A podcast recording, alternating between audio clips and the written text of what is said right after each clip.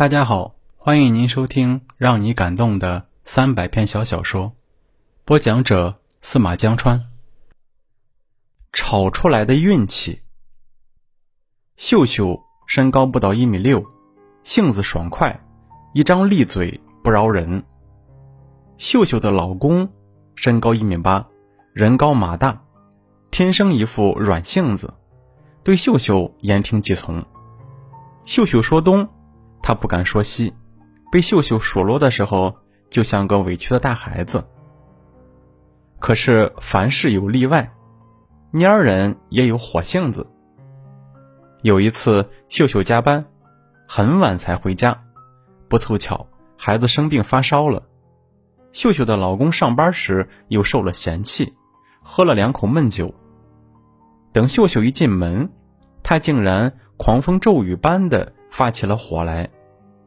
就看他两眼通红，挥舞着双臂，大吼大叫，再配上一头乱蓬蓬的头发，活像一头发怒的狮子。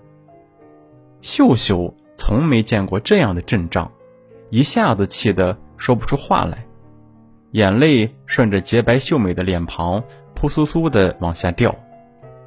她使劲一跺脚，杏眼圆睁，手指着老公：“你你竟敢骂我，老娘不跟你过了！”说完，他穿上衣服就出门了。门外冷风吹来，也难消秀秀心中的怒气。正好第二天是周六，不用上班，秀秀挥手打了一辆出租车，直奔一百多公里外的娘家。到了娘家时已是深夜，秀秀一看太晚，怕惊动爸妈，找了个小宾馆就下了车。还好有房间。就是隔音太差，楼道里醉酒男人的吵闹声、叫骂声此起彼伏。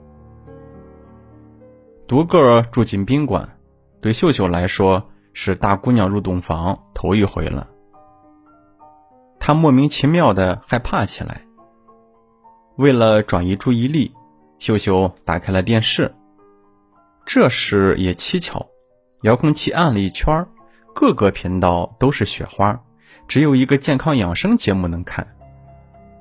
秀秀身体挺棒，年纪又轻，平常见这样的养生节目就会换台，可今天没辙，要开电视壮胆，只好定下心看起来。这天的节目讲的是乳腺癌自查，一个大夫在节目里示范，秀秀待在被窝里没事干，小手。不由自主地按大夫示范的姿势一点点地摸，突然，他在胸口摸到一个硬疙瘩，用手推它也不动，好像一个玻璃球长在肉里。秀秀大惊失色，一夜无眠。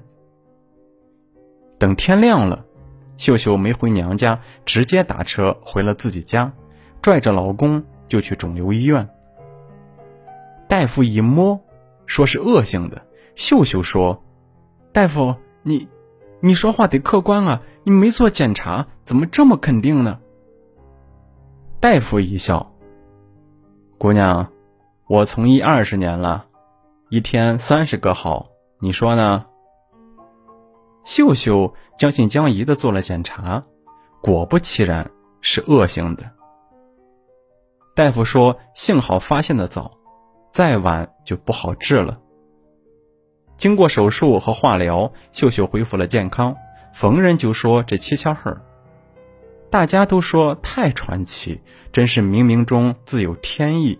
秀秀老公偶尔的一次暴怒，无意间救了她。